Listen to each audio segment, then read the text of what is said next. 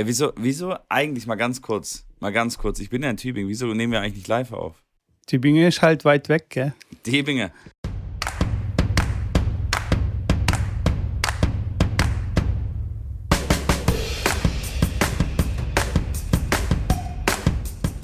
Herzlich willkommen der Hande, gell? Zu einer neuen Ausgabe vom Tennisplausch. Carlitos, wie geht's dir? Ah, well, uh, very good. das, das ist der Falsche. Halt, das, Das ist der Falsche. Das ist ja der Raffa. Ah, wa- was für ein Finale, Schrambini, oder? Ich steig mal hart ein. Also ja, hallo an alle, mir geht's gut und äh, ja, kannst hart einsteigen. Ähm, das war scheiße, muss ich sagen. Ich ja, wieso? Was hat dir enttäuscht. nicht gefallen? Was hat dir nicht gefallen, Schrambini? Ja, die Qualität von dem, von dem Finale. Also klar, wenn du die Highlights anschaust, ist es wieder sensationell, was ein paar sehr, sehr geile Rallyes gab. Aber insgesamt war das, die Qualität vom Finale fand ich jetzt eher dünn. Okay. Aber habe ich mir auch so ein bisschen, ja, nicht erwartet, aber klar, war ja ähnlich bei Team und ähm, Zverev, als die im Finale standen, war die Qualität ist auch nicht wirklich gut. Wobei beide dann im Jahr sehr, sehr gut gespielt hatten bis zum Finale. Natürlich, wenn es um so viel geht. Ich meine, Ruth stand schon im Grand Slam-Finale, äh, was das so ein bisschen, ja, wie soll ich sagen, ähm, erwarten hätte lassen können. Kann man das so sagen? Ja, ich glaube schon, Ja. dass, es besser, dass es besser wird. Und Alcaraz, keine Ahnung, der Typ ist einfach ein, ein Biest, weil er mit 19 schon relativ solide, confident da reingeht und auch in den Big Moments kurz vor dem Matchgewinn auch nochmal dann Breakball im Ass abwehrt und so weiter, was man für den ganz Großen dann immer sieht. Aber ich fand die Qualität vom Finale im Vergleich jetzt zum Beispiel Alcaraz Tiafo oder Alcaraz Sinner ähm, dünn.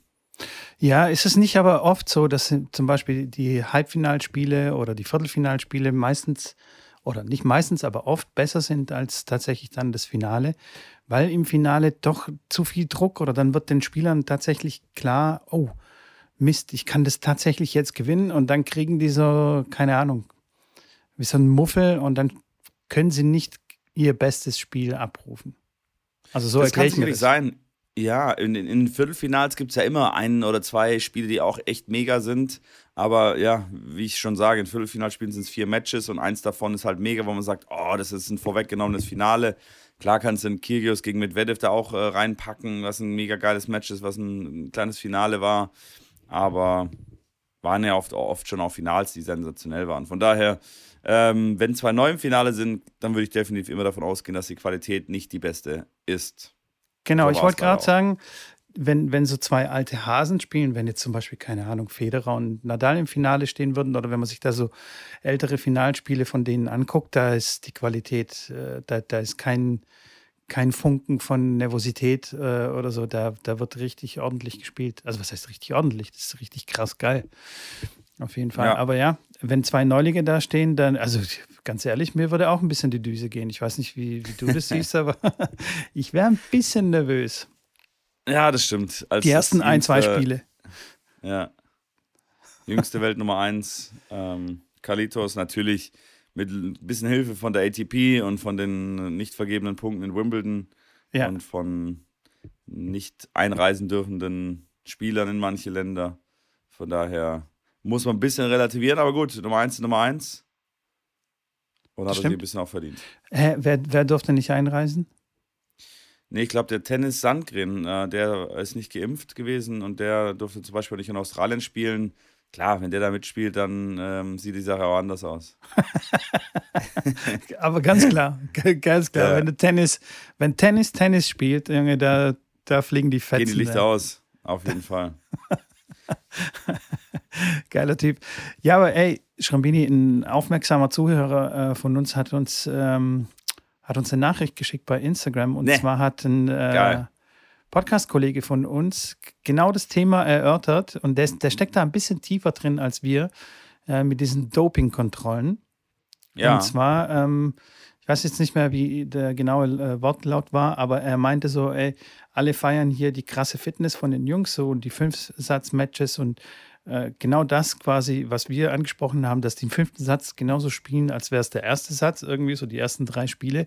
Also man sieht überhaupt keinen Leistungseinbruch. Und dann hat er gesagt, er feiert es irgendwie gar nicht ab. Also er kann diese Begeisterung nicht teilen, weil das schon alles sehr nach Doping aussieht. Und ähm, er, er hat irgendwie auch Kritik geäußert, dass, also ich weiß jetzt nicht, äh, an wen das ging, ob das jetzt an die US Open ging, an den Veranstalter oder halt an die ATP oder an die zuständige äh, Dopingkontrollinstanz, wie auch immer. Aber es wurden nur zwei Spieler getestet. Ähm, und überhaupt seien die Dopingkontrollen ganz, ganz äh, sporadisch und ganz selten auf der Tour. Das heißt, ähm, so die, die Spieler hätten jetzt relativ wenig zu befürchten, wenn sie sich jetzt vollpumpen wollten. Weißt du, wie ich meine? Und das hat mich dann schon ein bisschen aufhorchen lassen, wo ich mir dann gedacht habe, hm, okay, alles klar, also scheinbar, keine Ahnung, will die diese Instanz, wer auch immer das ist, ich weiß nicht, ich kenne mich da überhaupt nicht aus, die wollen da vielleicht jetzt nicht so genau hinschauen und so. Das ist schon ein bisschen. Aber das, das kann ich aber nicht wirklich teilen, muss ich ganz ehrlich sagen, weil auf der Zeit, wo ich dann äh, auf den ATP-Turnieren, auf den Challengern und so weiter unterwegs war, da habe ich das schon regelmäßig mitbekommen. Da war bei jedem Turnier einer. Ich weiß, dass Yannick regelmäßig auch getestet wurde. Also ich würde mal sagen, der im Jahr wurde der bestimmt boah, zwischen fünf und zehn Mal auf jeden Fall getestet. Immer natürlich in unterschiedlichen Phasen. Und wenn du es halt nicht weißt, wann du getestet wirst und fünf bis zehn Mal im Jahr getestet wird und fast ja, es fast so Richtung jeden Monat oder jeden zweiten Monat geht, finde ich das schon ein, eine solide Testung, ähm, auf dass da nicht wirklich was manipulierbar ist, in dem Fall jetzt. Wie oder gesagt, teile ich das nicht ganz. Ich gebe nur wieder, was ich, was ich ja, da ja, gelesen ja. habe oder was ich da gehört habe. Das war in, auch in einer Story. Das heißt, ich kann das jetzt auch nicht nochmal nachschauen. Aber nichtsdestotrotz ähm, es kann sein, dass zum Beispiel auf der ITF mehr getestet wird. Also weißt du, auf der niedrigeren Ebene äh, ein bisschen mehr getestet wird. Nee. Aber nee, nee, kein Fall. Die Stars dann ein bisschen außen vor gelassen werden. Keine Nein. Ahnung. Ich Nein, ich sag's dir, das ist völliger Bullshit. Sorry. Okay. Aber auf der ITF-Tour wird, da wird, gar, da wird gar nicht getestet. Also auf den unteren, auf den unteren Turnieren, sage ich jetzt mal, auf den kleineren Turnieren, da ist, also auf dem Turnier, ich habe ich hab glaube ich, noch keinen einzigen Doping-Tester gesehen auf so einem 15.000er Turnier, auf der kleinsten Kategorie. Okay. Wenn die ein bisschen höher sind, die Kategorien, kann es mal sein.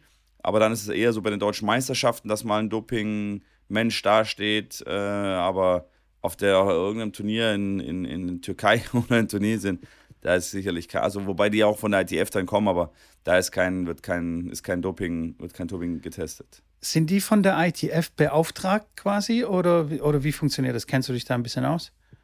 Das ist eine gute Frage. Ob die oder ist das eine ITF unabhängige? Bezahlt. Ja, ist ja die NADA, ähm, die Anti-Doping Association. Ähm, zumindest die, ja, das hier in Deutschland auch macht. Ich kann es dir nicht, nicht hundertprozentig sagen. Okay. Ob die von der ITF beauftragt werden oder wer da dahinter steckt, wer da Geld dafür bezahlt, dass sie gemacht werden. Da kann ich dir nicht sagen. Okay, okay. Aber auf jeden Fall, es ist auch anderen Leuten irgendwie aufgefallen. Also das wollte ich jetzt so quasi ja. auf der Metaebene sagen. Es ist auch anderen Leuten aufgefallen, wie krass quasi diese Fitness ähm, die Fünfsatz-Matches beherrscht und ähm, dass das schon irgendwie außergewöhnlich ist. Ob jetzt Doping aber oder nicht, das, keine ja. Ahnung.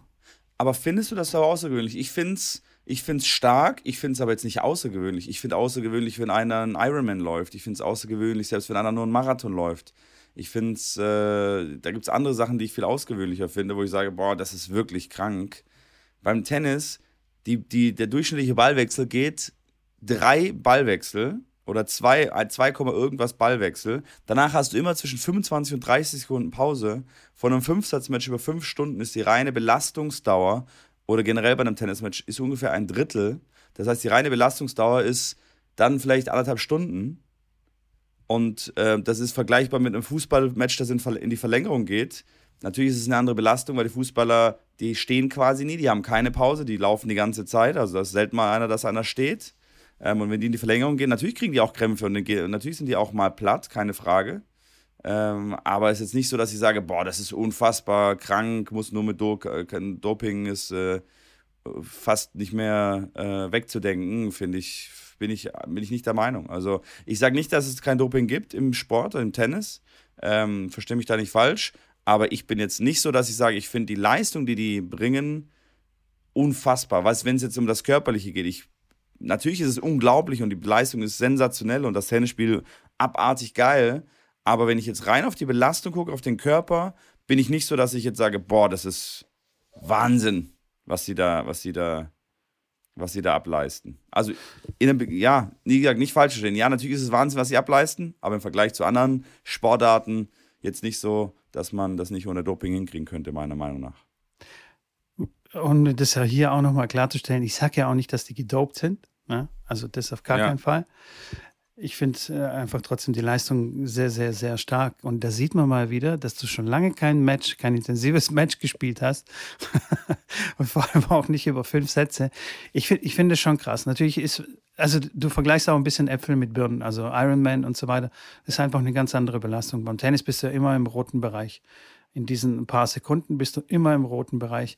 Das heißt, diese eineinhalb Stunden, die du jetzt gesagt hast, ne, bei fünf Stunden Match, da bist du immer im Max-Bereich.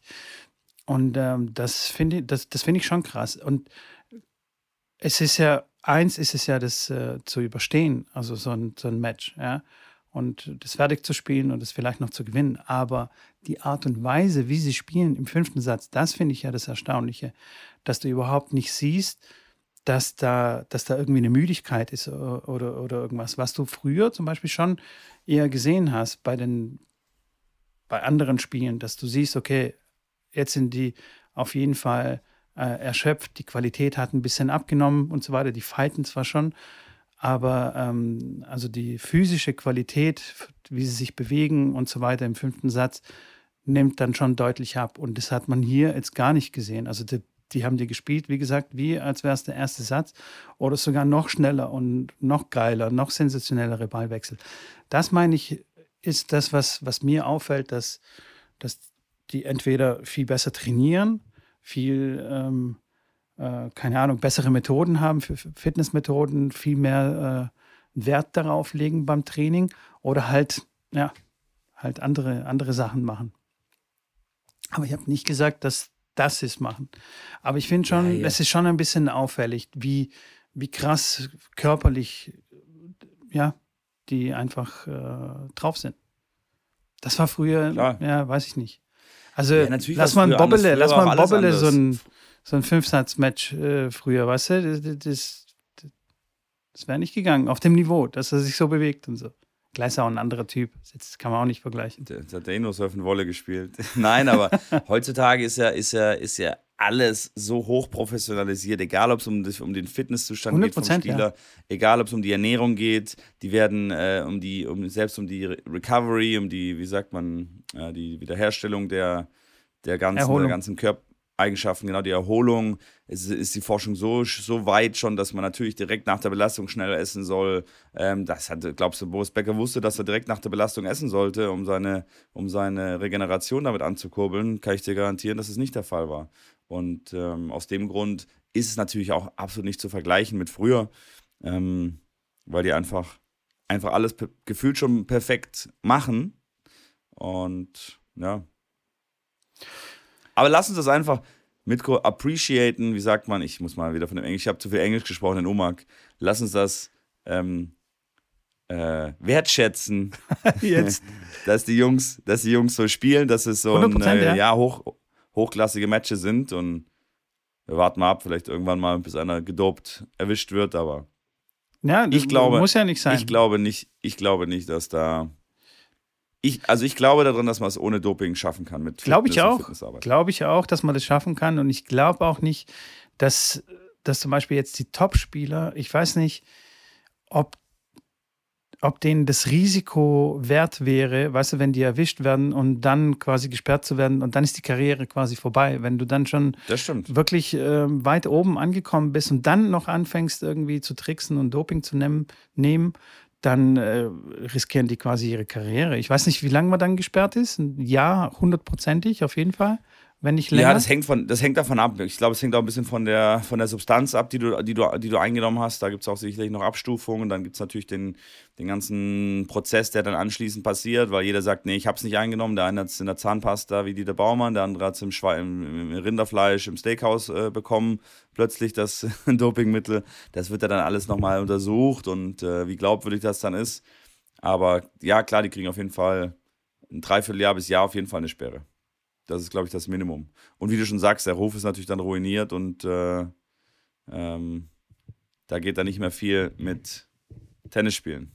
War nicht äh, Sharapova auch äh, ziemlich lange gesperrt? Sogar zwei Jahre oder so, irgendwie sowas? Das kann ich dir. Die war auf jeden Fall gesperrt. Bei der war es ein Ticken anders. Also, was heißt ein Ticken anders? Natürlich hat sie gedopt, aber sie hat ja damals ein Mittel eingenommen, aber auch schon über längere Zeit, was nicht auf der Kölner Liste steht.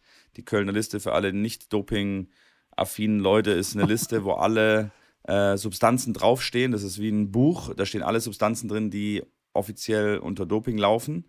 Und dort muss man dann nachschauen, ob, wenn man irgendwelche Medika Medikationen auch einnimmt oder irgendwelche anderen Dinge, kann man auf der Kölner Liste einsehen, ob das Doping ist oder nicht. Und sie hat ein Mittel eingenommen, was nicht da drauf stand, was ähm, viele Russen offensichtlich genommen haben. Und dann hat die NADA das irgendwann auf die Kölner Liste gepackt und hat gesagt, hier, ab jetzt ist das offiziell Doping und hat ein Update gemacht. Und natürlich hat das Team und Sharapova sich selber natürlich nicht darum gekümmert, dass es da jetzt ein Update gab und dass jetzt dieses Mittel auf der Dopingliste draufsteht. Sie hat es weiter genommen in dem Glauben, dass es nicht verboten ist und wurde dann dieser Substanz überführt. Ja, ist natürlich dann trotzdem Doping, ist ein bisschen doof gelaufen. Ähm, ich schätze mal, auch gesperrt. Ich schätze mal, die NADA hat jetzt irgendwie keinen Newsletter, äh, die, der dann an alle Sportler rausgeht, so hey, wir haben wieder ein neues Mittel draufgepackt auf die Liste. Da muss man sich, glaube ich, schon selbst informieren, was. Oh, das weiß ich gar nicht. Ich glaube, ich, ich glaube schon, dass die da Newsletter haben, weil die sind alle angemeldet über eine, ne, du lachst, okay. die sind alle angemeldet über eine Online-Plattform. Die müssen ja dann immer, habe ich ja erzählt, angeben, wo die sich befinden. Und wenn sie nicht innerhalb von zwei Stunden oder ja, dort sein können, wo sie angegeben haben, oder eine halbe Stunde, dann zählt es als äh, positiver Dopingversuch. Ähm, und von daher bin ich mir relativ sehr sicher, dass sie dann einfach eine, ein Update rausschicken, was halt irgendeiner lesen muss. Das stimmt, also ja. im stillen, okay. im stillen heimlich, glaube ich, machen die das nicht. Oder dann läuft es über die ATP oder ITF, dass die dann quasi äh, ein Seminar machen zu ja, neuen Dopingänderungen, neuen Mitteln und so weiter. Da muss klar halt irgendeiner dann dahin gehen oder sich äh, kundig machen. Aber ich glaube nicht, dass das alles im Stillen und heimlich passiert. Das kann ich mir nicht vorstellen. Okay, okay. Wie ist es eigentlich, wenn ich jetzt beim Verband spiele? Jetzt gehen wir mal runter ein bisschen vom Niveau und beim Verbandsspiel, keine Ahnung, Oberliga, Württembergliga oder was auch immer, ich mich dann dope. Ja. Kommt da jemand und kontrolliert es? Gibt es da irgendwie? Never. Never ever, oder? Never ah, ever. Da kann ich mich quasi voll pumpen und richtig ja. wie Hulk auf den Platz äh, gehen und mal die Bälle ja. richtig wegputzen. Und beim Match Tiebreak bin ich quasi gerade eingespielt. Das ist theoretisch möglich, würde ich keinem empfehlen. aber, aber das geht. Das Einzige, was ich gesagt habe, wenn du natürlich dann so spielst, dass du bei den deutschen Meisterschaften teilnimmst, dann wäre ich vorsichtig, weil da habe ich selber schon mitbekommen, dass Dopingkontrollen stattgefunden haben. Okay. Also, ich habe ich hab mir schon eine Notiz gemacht, alles klar. Ich pumpe mich dann voll bis zu den deutschen Meisterschaften, dann setze ich alles ab und ja. hoffe, dass alles glatt läuft. Ja, nee, ist ein super Plan, Mitko auch sehr gut auch für die Zuschauer, dass wir den so den Zuschauer weitergeben. Dann äh, laufen ein paar Hulks rum bis zu den deutschen Meisterschaften. Ich bin gespannt, wie das ausgeht. Ist aber, naja, okay, alles klar. Man kann natürlich nicht alle testen, das ist logisch. Es wäre dann ein organisatorischer Aufwand, der, äh, der, ja, der würde sich jetzt irgendwie nicht rechnen, auch da in der Kreisklasse irgendjemanden pinkeln zu lassen oder im Blut abnehmen oder ein Laborwerte und so. Das ist natürlich Quatsch. Aber da wird natürlich auf, äh, auf, der, auf, der, auf den gesunden Menschenverstand quasi appelliert und gehofft, dass natürlich da keiner unerlaubte Substanzen nimmt. Das ist ja unlauterer Wettbewerb. Das ist ja blöd. Oder Schrambini? Das stimmt. Wenn wir schon Absolut, bei Wettbewerben nein. sind, Schrambini. Ja. Wir, wir haben auch einen Wettbewerb am Laufen. Wir nennen das nur anders. Wir nennen das Challenge. Oh. Oh. Oh, oh da war doch was. Da, da war doch was. Schabini, wie läuft es bei dir mit der Challenge? Ich muss sagen, ganz gut. Ich habe, äh, ich würde sagen, 85% der Challenge bisher abgearbeitet. Das ein oder andere Mal musste ich, habe ich den letzten Satz da nicht mehr hingekriegt oder ähm, ehrlich gesagt auch vergessen. Ich war ja noch in Umag bis äh, vorgestern, bin dann, äh, dann elf Stunden von Umag mit dem Auto mit der Familie oder mit der Kleinen dann mitgefahren. Die haben mich dann rausgeschmissen auf halbem Weg weil die aus Frankfurt kommen und bin dann in Tübingen gestrandet, jetzt bei meinen Eltern für ein paar Tage, hab gedacht, komm, dann verbinde ich das. Von daher, es läuft ganz gut, ähm, aber ich muss sagen, ja, wie gesagt, das ein oder andere Mal habe ich ein bisschen dann äh, geschwächelt, aber ich finde es an sich ganz gut. Immer mal wieder merkt man auch, dass die Oberschenkel brennen oder dass der Rücken dann so ein bisschen ja, arbeitet, sage ich mal, wenn man ein bisschen mehr Planks dann wieder macht. Ich habe jetzt die letzten Jahre immer mal wieder natürlich Planks gemacht, auch mit den Spielern dann Fitness mitgemacht und so weiter, aber es ist trotzdem sicherlich noch was anderes. Ähm, aber Squats zum Beispiel habe ich nie gemacht. Echt? Und äh, nee. Ich war und ich bin kein Fitnessstudio-Gänger, ich war nie im Fitnessstudio. Ähm, immer natürlich am Tennisplatz, da Fitnesstraining gemacht, dann mit den Kiddies. Ich habe da, hab da gar keine Motivation gehabt, dann nachher noch irgendwie eine Stunde ins Fitnessstudio zu gehen und Gewichte zu stemmen. Und Squats, nee. Dips, nee. Push-Ups, ja. Push-Ups, ja. Burpees, nee. Von daher Ausfallschritte auch nicht. Also sowas, sowas mache ich Boah, Ausfallschritte ist auch ich, so, ein, so, ein, so ein Hass. Bei mir. So, so Hass. eine Hassübung. Ja, richtige Hassübung. Aber das finde ich krass, dass so 60 oder 70 Ausfallschritte, erstmal dauert das richtig lange. Ja. Wenn man das am Stück macht. Man ja. denkt, also, okay, 70 Ausfallschritte, das geht schnell. Das, ist, das dauert echt, das dauert ein bisschen. Und das ist echt knackig. Also für alle, die mitmachen, die, die grinsen gerade und lachen sich auch ein, gerade, äh, weil es wirklich nicht ohne ist. Und das geht dann bis 80 Ausfallschritte an Tag 27. Ja, das, das wird hässlich. Das wird Aber ja, hässlich. wie, wie läuft es denn bei dir? Du, eigentlich äh, super. Ich finde die Challenge sensationell. Ich habe nur einmal ausgesetzt und zwar die, die Burpees, als mir es irgendwie nicht so gut ging. Die habe ich auch noch nicht äh, nachgeholt. Aber ansonsten finde ich, find ich das super. Also zum Beispiel so Trizeps-Dips ist quasi eine Lachnummer für mich. Die mache ich, die mache ich das im Schlaf. Das ähm, stimmt.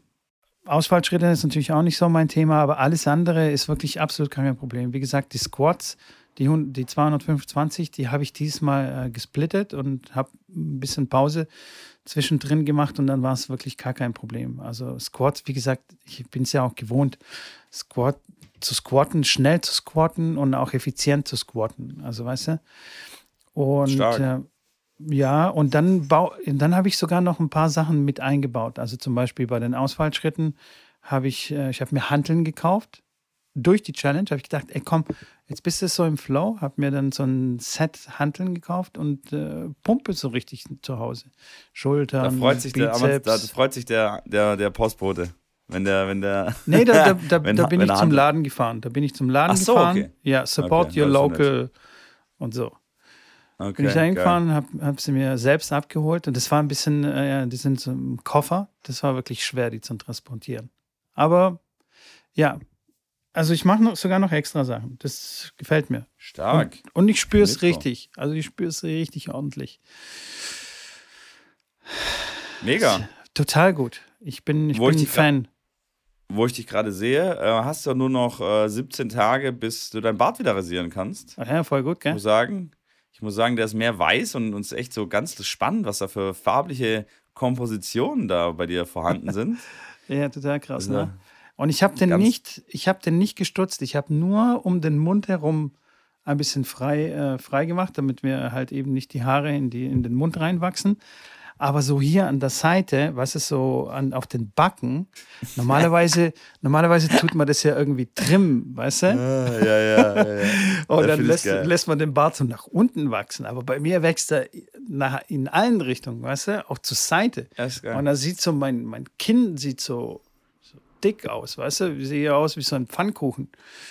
Ja, ja. Aber und wenn ich dann meine, meine Glatze dann frisch poliert habe, frisch rasiert habe und dann mit dem Bart, also und dann, weißt du, mit den Hanteln trainiert, der Bizeps aufgepumpt, ja, da wechseln die Leute schon mal die Straßenseite. Also. Ja. da wechseln die Leute schon mal die Straßenseite. Ich wundere mich dann über so, ja, was ist jetzt los? Das, Gehen die jetzt darüber und dann gucken die da Das ist so. geil. Ja, ja. Vor allem, wenn es dunkel ist. Ich, du, ich meine, ich hätte auch Respekt auf jeden Fall. Also, wie, wie ein Weihnachtsmann siehst du noch nicht aus. Da musst du noch ein bisschen freundlicher nee, das Ganze allem, gestalten vor allem auf der Straße laufe ich ja nicht äh, grinsend irgendwie rum. Und so, ich bin halt irgendwie, keine Ahnung, ich höre Musik oder höre einen Podcast, bin so in Gedanken versunken und mache wahrscheinlich ja. jetzt nicht das freundlichste Gesicht, sagen wir es mal so.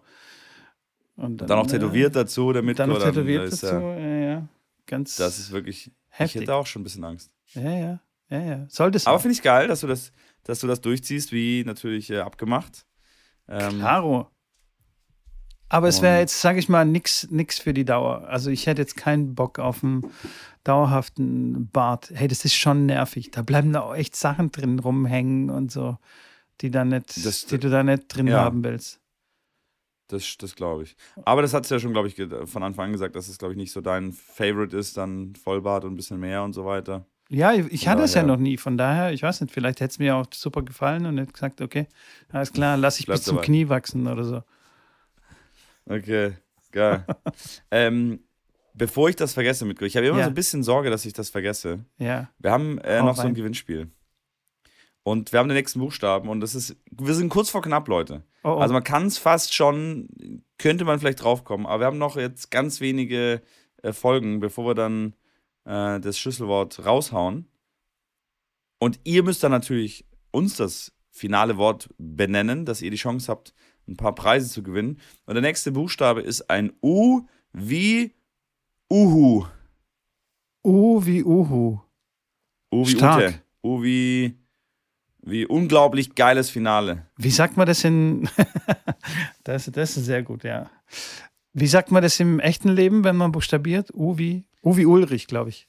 Oder? Ja, genau. Uwe Ulrich. Ulrich. Das ist halt einfach der geläufige deutsche Name Ulrich. Der gute Ulle. Der Ulle. Das ist die gute Stulle. Sehr gut, Ja, Schrambini. Dann haben wir das auch abgefespert. Ich habe noch eine geile Geschichte aus Umag, wo ich da gerade noch äh, gerade drüber nachgedacht habe.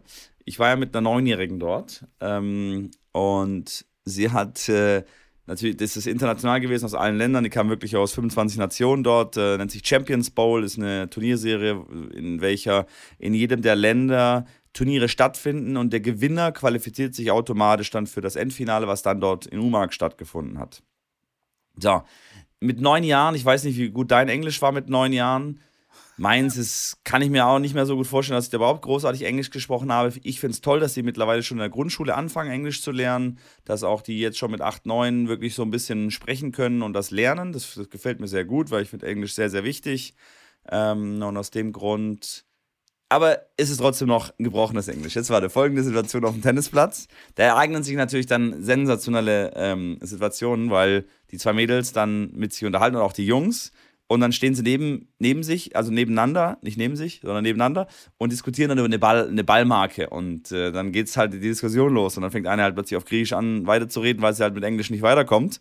Versteht es aber die andere gar nicht. Naja, kurz und gut, Situation wie folgt. Meine Spielerin spielt gegen eine, die kam aus, schieß mich, ich weiß es nicht mehr ganz genau. Ist ja auch wurscht. Ähm, ich glaube, es war Russland sogar oder zumindest irgendwas russisch sprechendes. Ukraine war es auf jeden Fall nicht. In dem Fall steht es 2, also 1-0, diese wechseln die Seiten, es steht 2-0. Die Spielerin, die gegnerische Spielerin geht zur Bank, setzt sich hin und trinkt was. Ja? So, meine Spielerin ruft dann rüber: What you doing? No drinking 2-0, drinking 3-0. Also Wort, Wortlaut nach dem Motto, ey, was machst du da? Äh, nicht, nicht trinken 2-0, trinken 3-0. So. Äh, die guckt sie so an, so, ah, okay, okay, okay. Also gar nicht davon ausgegangen, dass auch 2-1 äh, hätte stehen können. Ähm, deswegen, und wie ich saß da draußen, einfach nur geschmunzelt und gegrinst, weil ich, ja, natürlich das auch ein bisschen süß finde, wenn die dann auf ihm, auf ihm im Englisch versuchen, so gut wie möglich, ähm, ja, sich da durchzukämpfen. Aber ja, so lernen sie es halt. So ähm, machen sie die Fortschritte auch natürlich in englischer Sprache und das fördere ich natürlich dann auch auf den Turnieren und erkläre denen dann so ein bisschen danach, äh, wie man das richtig sagen kann. Und ähm, war auf jeden Aber, Fall- aber man toll. versteht's. Also ich finde ich find das richtig gut. Also Sie ich, ist aufgestanden, die Gegnerin hat genickt und ist aufgestanden und hat gesagt, okay, habe ich verstanden und ist wieder zurückgelaufen. äh, es, ist, es ist super. Es ist sensationell. Ich kann dir sagen, mit neun Jahren konnte ich, glaube ich, kein Wort Englisch. Auf keinen Fall. Weil da konnte ich ja auch kein Deutsch. Da habe ich in Bulgarien gelebt. Da nichts mit Ah, okay, Fremdsprachen. krass. Da könnte ich vielleicht auf Russisch dir das sagen. Ähm, was ich jetzt Dafür auch ist dein Deutsch aber echt gut mittlerweile. Ja, danke, danke, danke. Ja, ich gebe mir Mühe. Ja. Ich gebe mir Mühe. Ich habe, ähm, ja, ich habe relativ schnell Deutsch dann gelernt und dann musste ich in der Schule auch Englisch nachlernen, hieß es dann, ähm, weil ich musste quasi aufholen. Ich musste die, die Mitschüler einholen und dann kam noch Französisch dazu. Das heißt, puh, echt Chaos in meinem Kopf, was die Sprachen an, anging. Aber Bist ging du dann. sprachenmäßig Ich bin, so, glaube ich, hast ganz du da gut Bock drauf. drauf ja. und findest du gut? Okay. Bock drauf habe ich nicht, aber ich bin, glaube ich, ganz okay. So. Okay. Sonst hätte ich auch Ich Deutsch jetzt- nicht so schnell gelernt. Ja. Ich habe jetzt ein bisschen äh, Rumänisch gelernt, weil wir mit einem rumänischen Team immer mal wieder trainiert haben, weil die auch äh, bei U9 und U10 ähm, zwei Mädels dabei hatten. Mit denen haben wir dann so ein bisschen Kontakt aufgenommen und habe ich ein bisschen, ein bisschen, ein kleines bisschen Rumänisch gelernt, was ich jetzt aber hier nicht äh, ähm, präsentieren Nee. möchte. Aber ich bin zum Beispiel, ich, ich will da von jeder Sprache so ein bisschen, ja, zumindest ein paar Bröckelchen lernen und dann beim nächsten Mal lerne ich wieder ein bisschen mehr. Ähm, und klar, auf der Tennistour ist alles so Multikulti und kriegt man so viel mit. Ich finde das eigentlich ganz cool. Das, das mache ich auf jeden Fall auch. Ich habe äh, viele internationale Schüler, also einfach weil Deutschland sehr international ist. Habe zum Beispiel einen Schüler aus Sri Lanka und so. Und dann die frage ich dann immer so, hey, was heißt das und das und jenes und, äh, und ich kann es jetzt Kann- nicht wiedergeben. Nee, kann es jetzt nicht, nicht wiedergeben. Aber ähm, frage ich, schon- frage ich schon immer nach. Das Interessante dabei ist, dass äh, wenn ich die Leute frage, so hey, zum Beispiel, keine Ahnung, was heißt, gib mir den Ball oder mach schnell oder sowas, dann fällt es dann in dem Moment nicht ein auf ihrer Muttersprache sozusagen. Die sind quasi Ach ja. schon so eingedeutscht oder wie auch immer oder denken schon in Deutsch oder so, dass die wirklich Mühe haben in dem Moment, just wenn ich sie frage, dass, dass die da drauf kommen. Das ist ganz interessant. Wenn du mich jetzt fragen würdest, was es auf Bulgarisch heißt, müsste ich auch echt nachdenken. Kleinen Exkurs in Sprachenkunde hier. Ja, das finde ich gut. So. Apropos Sprachenkunde, du hast ja bestimmt noch eine Liste mitgebracht, weil sonst hast du gesagt, Janik, Janik, du musst mich heute durch die äh, Folge leiten. Heute bist du so ein bisschen der, der leitet. Ja. Äh, ich weiß noch, dass, irgendwas, dass irgendwas mit Davis Cup gerade in Hamburg äh, stattfindet. Ja, Ähm. aber hey, juckt es irgendjemanden? Ich weiß nicht. Ich bin schon irgendwie Also weiß- oversaturated, sozusagen. Also Wie ich weiß, man? dass heute sind ja Group Satt. Stages, so viel weiß ich. Ich weiß, dass Zverev noch nicht fit ist, was man Ja. hier kurz erwähnen kann, dass er nicht äh, fit ist und ich glaube, äh, Yannick Hanfmann ins Team dafür rutscht und die spielen heute gegen Australien. Ich weiß, dass Australien, Belgien und Frankreich im Endeffekt die Gegner sind und das sind die Partien, die jetzt die nächsten Tage gespielt werden. Ähm, aber arg viel mehr weiß ich tatsächlich auch nicht. Ich habe gerade kurz vor der Aufnahme habe ich ähm, auf Instagram irgendwas gesehen vom Tennismagazin. Ähm, die haben da die deutsche Mannschaft irgendwelche Videos gemacht und gerade Alex Zverev, dass er sagt, oh, schade, dass ich nicht mitspielen kann, aber er ist da. Ähm, also das heißt, er ist noch nicht bereit loszulegen. Und er hat irgendwie mit einem 98-jährigen Opa äh, Tennis gespielt, Pelle gespielt. Das habe ich auch gesehen. das habe ich auch gesehen. So nach dem Motto, Tennis ist für jeden und ähm, das kann man bis, bis ins hohe Alter spielen, ja, definitiv. Das habe ich tatsächlich aber auch schon gemacht in ähm, Südafrika. War ich bei in Kapstadt und dann, also Kapstadt gelandet und wir sind dann in Stellenbosch, einem super schönen kleinen, ja, Örtchen, Dörfchen, ist für Weinbau bekannt und auch für Studenten. Ein Freund von mir hat da Jura, ein Auslandssemester gemacht. Und dort war eine Turnierreise, äh, ITF-Turniere. Und ich weiß, dass ich dort auch mit einem sehr, sehr alten Mann Tennis gespielt habe über eine Bekannte, die ich da kennengelernt habe. Und die hat gesagt, dass sie immer einmal in der Woche mit dem Tennis spielt. Die holt den ab, bringt den auf den Platz, dann spielen die ein bisschen Tennis und dann bringt sie ihn wieder nach Hause. Und der war auch, äh, ich muss, ich muss gerade mal nachschauen. Äh, Ich habe da, ich hab da ein kleines äh, Video auch gepostet auf Instagram, ist aber auch schon, wie gesagt, schon äh, sehr, sehr lange her. Oh, jetzt habe ich es gerade hier vorliegen. Ah, 96 war ja der gute Herr. ja, Ohm Gerhard, 96. Und der hat ja wirklich, der, also ich habe nur mit dem Ballwechsel gespielt. Natürlich, wenn du jetzt ein bisschen rechts und links ihn, ihn schickst, also einen Hosenträger hat er nicht mehr gespielt, aber, ähm, aber wenn du dem den Ball zu, das war schon, der, der hat Spaß gehabt und hat sich danach hat riesig gefreut. Das war ein Riesenerlebnis für den und natürlich für uns auch, weil wir ihm eine riesen Freude machen konnten. Meine Spielerin war auch dabei und äh, das war natürlich für ihn auch toll, dann mit einer Profispielerin dann noch ein paar Bälle zu spielen. Das war schon cool. Also ich finde es großartig, wenn die in dem- dem Alter dann wirklich noch was machen und noch rausgehen, nochmal Sport betreiben, weil die meisten, klar, ähm, bleiben dann nicht wirklich aktiv und, und sind dann halt irgendwann vielleicht auch im Rollstuhl, ähm, weil sie dann vielleicht auch aus anderen Gründen einfach den, den Sport nicht mehr ausüben können. Was dann schade ist. ja, ja, schon krass. Also tatsächlich ist, äh, sagt man ja auch immer so, Sport kann man bis ins ganz hohe Alter äh, treiben. Habe ich Sport gesagt? Richtig. Oder Tennis? Tennis Nee, meinte ich. Tennis meine ich, Tennis. Sorry, Tennis kann man bis ins hohe Alter treiben. Und ähm, die Amerikaner sind ja ganz, ganz weit vorne, die mit ihrem Pickleball. Also die haben ja diese Abwandlung vom Tennis. Äh, und das ist ja tatsächlich die Zielgruppe, ist so die ältere ähm, Generation. So, äh, keine Ahnung, 50 plus, 55 plus. die spielen dann Pickleball. Das Feld ist kleiner und der Ball irgendwie ist ein bisschen langsamer. Und ähm, ja, dann gibt die da richtig Vollgas. Das stimmt, das ist in Amerika wirklich so. Es gibt, gibt schon zwei Lager, so wie es jetzt hier in Europa so mehr mit Paddle und Tennis ist, ist da mit Pickleball und Tennis, wo es dann wirklich so zwei Lager gibt und die einen die anderen so ein bisschen bekämpfen und sagen, ja, es ist keine Sportart und spielt mal unsere Sportart, ist viel ja. besser. Und Pickleball ist echt so, dass da immer wieder mehr und mehr Plätze entstehen. Und ich habe mit einem Amerikaner gesprochen, der hat auch in Europa, der eine Kreuzfahrt gemacht von ähm, vom Bodensee oder ich glaube, es ging irgendwie noch weiter ähm, und dann den ganzen Rhein dann irgendwo hoch und oben bis zur bis zur Nordsee und auf der oben drauf auf dem Schiff, das war halt jetzt kein Kreuzfahrtschiff, aber halt noch ein etwas größeres Schiff, wo man auch drin pennen kann. Und dann haben die oben drauf auf dem Deck haben die dann äh, zwei Pickleball Courts drauf gebaut mit äh, über da also mit ähm, Netzen abgeschirmt und haben dann quasi eine sieben Tage Tour gemacht und dann in jeder Stadt halt natürlich dann abends angedockt oder morgens, dass man den Tag an, äh, auf der, in der Stadt dann sich äh, rumtummeln kann, wo die dann auch einen Pickleball-Platz dann irgendwo aufgebaut haben. Und dann haben sie halt, ja, Pickleball mit so ein bisschen Reisen und äh, Städtebesichtigungen verbunden. Fand ich eine ganz lustige Idee. Stark.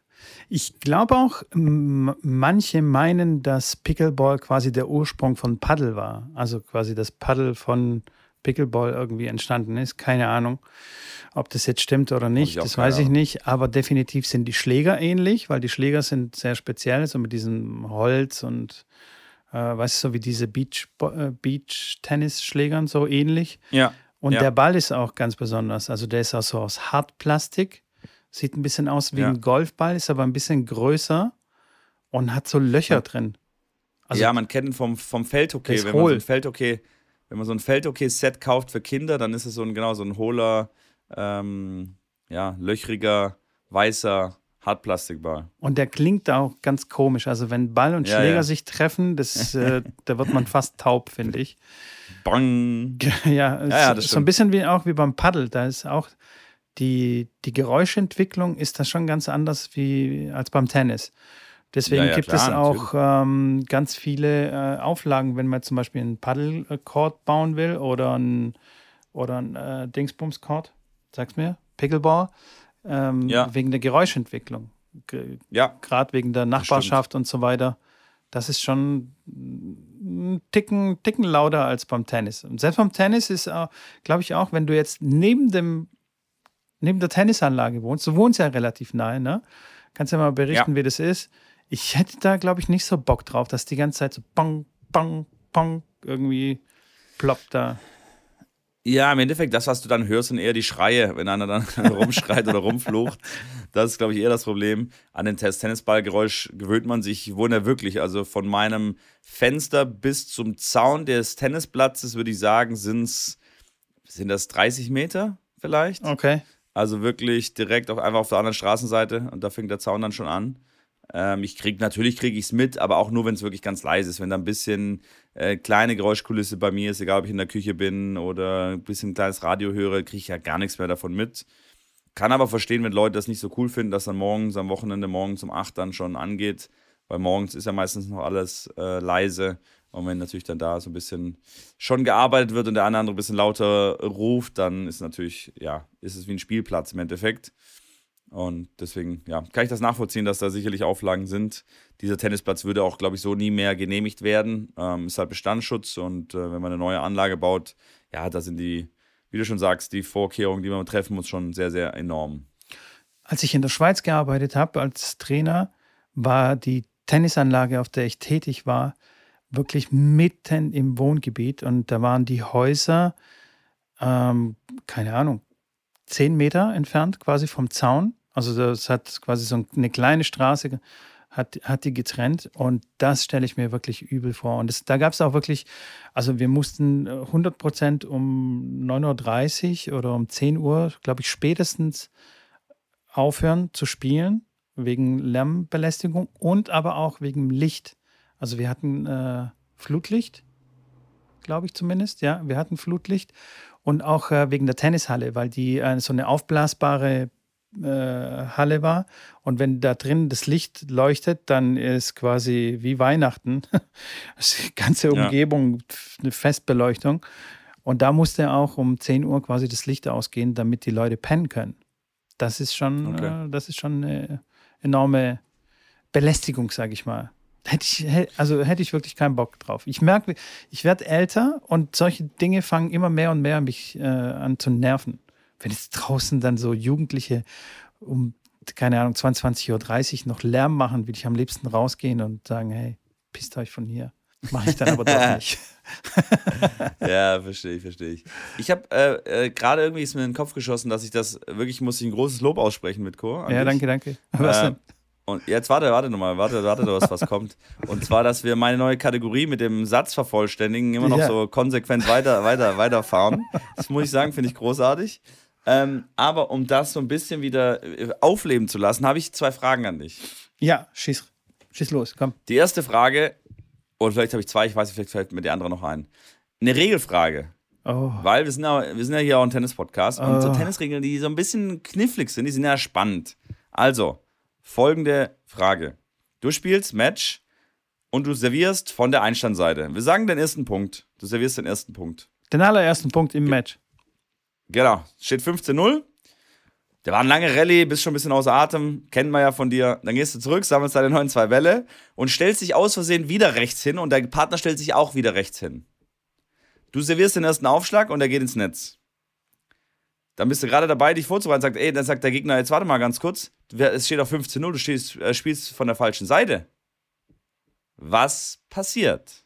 Was ist laut Regelbuch die richtige Herangehensweise an diese Spielsituation? Also das Regelbuch kenne ich natürlich nicht, was es besagt, aber gefühlsmäßig würde ich sagen, der Punkt muss zu Ende gespielt werden. Äh, Ich muss den zweiten Ausschlag dann auch von rechts machen. Wir spielen den Punkt zu Ende und dann, wenn der Punkt fertig ist, weil der Punkt ist ja schon angefangen, also muss man ihn auch zu Ende spielen und wenn, wenn, das, wenn er dann vorbei ist, dann können wir uns auf die richtige Seite stellen und dann weiterspielen. Das heißt quasi danach nochmal von rechts aufschlagen.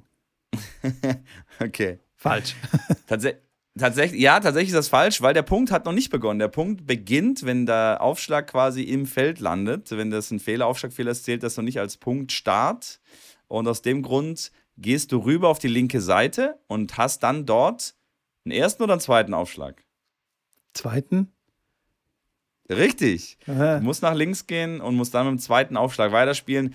Ist tatsächlich lustigerweise immer wieder passiert bei den kleinen Kindern, die vergessen das ja häufiger ähm, und stellen sich dann auch an die falsche Seite, weil selbst bei 40, 30 sind sie fest der Überzeugung, dass sie von rechts äh, starten müssen. Und wenn du dann als Trainer sagst, hey, es steht 40, 30, ihr müsst von links aufschlagen, dann fangen sie an zu zählen und sogar 15 Uhr 30, 39 Uhr 14 Uhr 14. Und dann kommen sie auf irgendwas und sagen sie, nein, von rechts ist doch richtig. und dann sagst du, nee, ist es nicht, aber ich erkläre es dir später. Ähm, weil die dann halt manchmal Diskussionen haben. Eine sagt, nee, ist von rechts, die andere von links und so weiter und so fort. Auf jeden Fall äh, kam, kam das dann auch ta ta tatsächlich vor, dass die im Ballwechsel aufgehört haben zu spielen. echt? Also Aufschlag, ja, Aufschlag ging los, der Return kam zurück und hat meine Spielerin den Ball angehalten und gesagt, ah, ey, wir haben von der falschen Seite aufgeschlagen, wir müssen von der anderen Seite aufschlagen. Ist natürlich dann nicht optimal, aber wenn der Punkt losgeht, sollte man den Punkt auf jeden Fall zu Ende spielen. Das ist in dem Fall ein ja, Punktverlust für denjenigen, der den Punkt anhält, weil sobald, wie du schon sagst, beide Spieler einverstanden sind, wie der Punkt losgeht, dann muss man den Punkt auch so dann zu Ende spielen. Bei den Kiddies macht man dann immer ganz gerne noch zwei, zwei neue und lässt einen Punkt wiederholen. Ähm, da sind auch beide häufig damit einverstanden. Ähm, und dann geht's weiter. Okay, aber äh, mein Gefühl ist doch gar nicht so schlecht, oder? Also gefühlsmäßig Nee, würde ich sagen, äh, so sollte man das eigentlich machen. Und nicht dann wechseln und zweiten Aufschlag dann von der anderen Seite machen. Das ist doch Quatsch. Es ist, wie ist es mit Go? Ich wollte dich ja nur fragen, wie Ich das da offizielle an. Regelbuch ist. Ich rufe da an Kannst beim. Herrn Kannst. Regelbuch und äh, oder schreibt einen Brief. Korrespondent. Genau. Genau. Schreibt Das ist sehr gut. Die, die zweite Frage, die mir noch eingefallen ist, Ja. wäre: Ich habe gesehen, du hast so einen YouTuber-Kanal Ja. aufgemacht. Hast du gesehen, Schrambini geht nur ein YouTuber. Du gehst jetzt mit Ich gehe mit. und hast einen kleinen YouTube-Kanal aufgemacht, wo ich dann das erste Video angeschaut habe. Da habe ich dann nur ein, ein, ein, ähm, Fragezeichen. einen Bildschirm gesehen, der verschwommen war. Ja. eine Uhrzeit und äh, Work with me, irgendwie so. Hab Ja. ich gedacht, was ist das denn jetzt? Hab da weiter vorgespult, ob da jetzt irgendwas kommt, aber kam nichts, bis ich dann die Idee dahinter verstanden habe. Aber erzähl doch du mal ganz kurz, wie es dazu kam und was da Also pass ähm, auf. los ist. Mit, ich wollte eigentlich schon 2014 einen YouTube-Kanal quasi starten oder YouTube machen. Da wollte ich quasi die Tennisgeschichte erzählen, weißt du, wie, wie ist Tennis entstanden. Dann habe ich angefangen und gemerkt, hoppla, das ist ja gar nicht so einfach mit dem ganzen Zeug und Mikrofon und Kamera und bla bla. Damals waren auch die Handys nicht so geil äh, wie, wie jetzt und habe das dann irgendwie, ja, habe es dann gelassen. Und es hat mich aber die ganze Zeit irgendwie beschäftigt und wollte immer mal wieder äh, was starten. Und jetzt kam es tatsächlich auch durch deine, durch deine YouTube-Umtriebigkeit, dass ich gedacht habe, komm, ich probiere es nochmal. Und Hast du dich ernsthaft von mir inspirieren lassen? Ich, du warst meine Inspiration, Schrambini.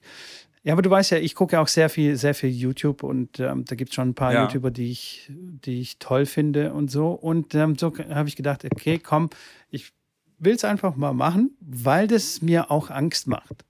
Also, was ich meine? Das ist so eine was Sache. Was macht dir Angst? Einen YouTube-Kanal äh, starten, weißt du, sich so. zeigen, reden, äh, Inhalte irgendwie von sich geben und so. Und da wir gelernt haben bei unseren Challenges und so, man sollte eigentlich Dinge machen, die einen so ein bisschen Angst machen, sollte man gerade dann machen. Also habe ich gedacht, okay, fange ich mal an. Und es macht mir tatsächlich auch Spaß, mich in die ganze Materie ein, einzuarbeiten. Also nicht so wie damals 2014, uh, pff, nee, sondern jetzt habe ich wirklich Bock, mich in die Technik und Beleuchtung und Kamera und was weiß ich und Ton und es gibt ja so viele Sachen und wie schneide ich das Ganze und pipapo. Und ich möchte tatsächlich, ich habe mich zwar Mitco Tennis genannt, aber ich werde wenig bis gar keine Tennisinhalte machen. Wenn, dann gibt es dann Inhalte für Tennistrainer, so was kann ich für Tools nutzen und sowas, also praktische Tipps. Und diese Sessions, die, die ich da gemacht habe, die, was du jetzt gerade angesprochen hast, das ist, man filmt sich quasi, wie man, wie man arbeitet oder studiert oder liest oder sowas. Mhm. Hinterlegt es dann mit, mit entspannter Musik oder auch gar nicht mit Musik oder mit, keine Ahnung, Regenrauschen oder so weiter und so fort. Und dann können sich die Leute bei YouTube das anschauen, während sie arbeiten. Also das heißt, sie haben im Homeoffice so das Gefühl, sie arbeiten mit jemandem zusammen so. Man hört entspannte Mucke, man hat ein ansprechendes Bild. Und ähm, tatsächlich wird es sehr, ja, sehr viel genutzt oder sehr viel angeschaut von den Leuten, weil jetzt gerade durch die Pandemie, durch die zwei Jahre in der Pandemie und viel Homeoffice und so, sind die Leute halt, ja, keine Ahnung, alleine zu Hause und das ist ein bisschen boring. Und dann haben sie halt so einen Typen wie mich, den sie sich dann anglotzen können oder auch nicht anglotzen, sich nur die Musik anhören.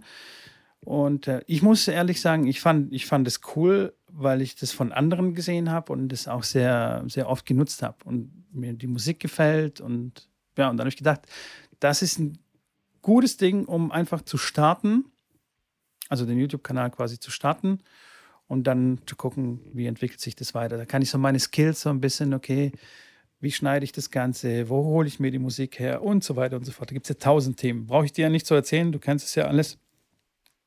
Und, äh, das wäre schön. Es wäre schön, wenn ich da alles, also alles kenne, äh, ja, alles an, kann. Aber du weißt, was alles dazu gehört. Also, ähm, weißt du? Ja, das ist klar. Das ist, man, man auch, auch dieses, diese Livestreams, die ich mache, das ist, äh, haben natürlich dann einen ganz anderen Blick jetzt da drauf. Und viele sagen dann immer, ja, der ist YouTuber oder Influencer oder Content Creator und, und der verdient das Geld einfach, dass er so irgendwie ein paar Videos macht. Ich habe höchsten Respekt vor jedem Content Creator, der damit sein, sein Geld verdient, weil ich weiß, wie viele Stunden da dazugehören und vor allem jetzt auch bei mir, jetzt am Anfang, ich, ich streame Stunden über Stunden. Einnahmen sind äh, lächerlich gering. Äh, und das ist halt am Anfang so. Aber das ist im Endeffekt bei jedem Business so, dass du die ersten, die ersten Monate, auch teilweise die ersten Jahre lang arbeitest, ohne wirklich Geld zu verdienen. Äh, oder ohne wirklich viel Geld zu verdienen, um dann, je mehr das anläuft und je mehr das ankommt, wenn es ein gutes Produkt ist, natürlich dann exponentiell nach oben gehen kann oder nach oben geht. Äh, wenn du da hart arbeitest, ist es ja meistens so, dass es funktioniert. Ähm, aber ja, ich habe auf jeden Fall höchsten Respekt davor und finde es cool, dass du auch äh, quasi jetzt YouTube-Kollege bist äh, mit Co-Tennis. Ich habe auch schon auf den äh, Abonnieren-Button gedrückt. Das könnt ihr natürlich auch machen. Ja, sehr Unterstützt gerne. den ja. Mitko, schau dich das mal an. Er hat natürlich auch wieder seine stylische Kappe im Intro-Video aufgezogen. Müsst ihr auf jeden Fall auch euch reinziehen, was er da euch äh, an die Ohren knallt. Und äh, ich freue mich auf jeden Fall auf jedes weitere Video. Hab die Glocke auch abonniert, dass ich kein Live gut. verpasse. Weil das habe ich auch gehört, dass du live machen willst. Da will ja. ich auch mal reinkommen und den Chat spammen und dem Chat irgendeinen Quatsch erzählen, so wie du das manchmal bei mir machst. Da freue ich mich schon riesig drauf.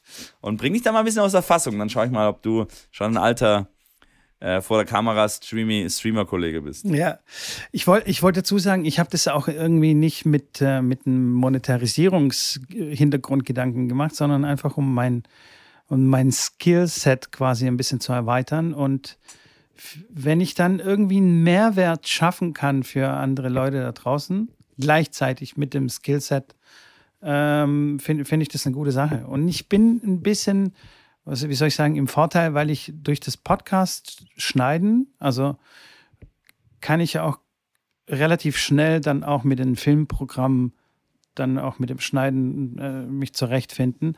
Aber nichtsdestotrotz, ey, man weiß nie, wann, wann man das gebrauchen kann. Ich habe den Podcast zum Beispiel auch einfach nur so aus Lust ähm, am, am Machen gestartet und daraus haben sich ganz viele andere Sachen entwickelt. Wie gesagt, ich produziere ja Podcasts jetzt auch noch für andere und so. Äh, das ist schon, das ist schon crazy. Und deswegen, ja. Producer. Gedacht, Producer, ja, habe ich gedacht, ich erweitere einfach mal meinen Horizont. So, weißt du? Touch-Tennis.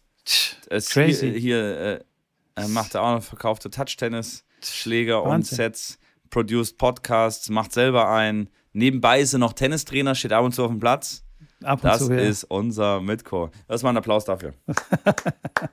nee, das war jetzt nee. auch gar nicht, gar nicht spaßig gemeint. Ich meine das, äh, ich mein das ernst, weil ich weiß, dass jeder, jeder Job, den wir gerade aufgezählt haben, für sich schon, schon anspruchsvoll ist. Und dann hast du noch Familie und zwei Kiddies. Und äh, da muss ich sagen, Respekt. Das 5am Club? 5am Club, ganz Läuft. genau. Früher aufstehen, abarbeiten, die Dinge.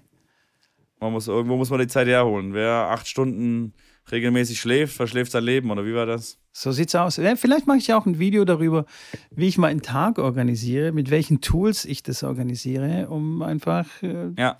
Äh, vielleicht kannst du dich auch organisieren, weißt du, Schabini? Ich, mir einen ich Kalender zu Ich sage, ich freue mich, ich mich auf jedes Video, was da rauskommt und ich werde jedes ganz genau anschauen, von Anfang bis zum Ende, ähm, um dann mir äh, vielleicht dann bei dir auch vielleicht einen, einen oder anderen Tipp zu holen. Vielleicht stelle ich dich dann auch als Producer bei mir ein. Ja, ähm, wer weiß.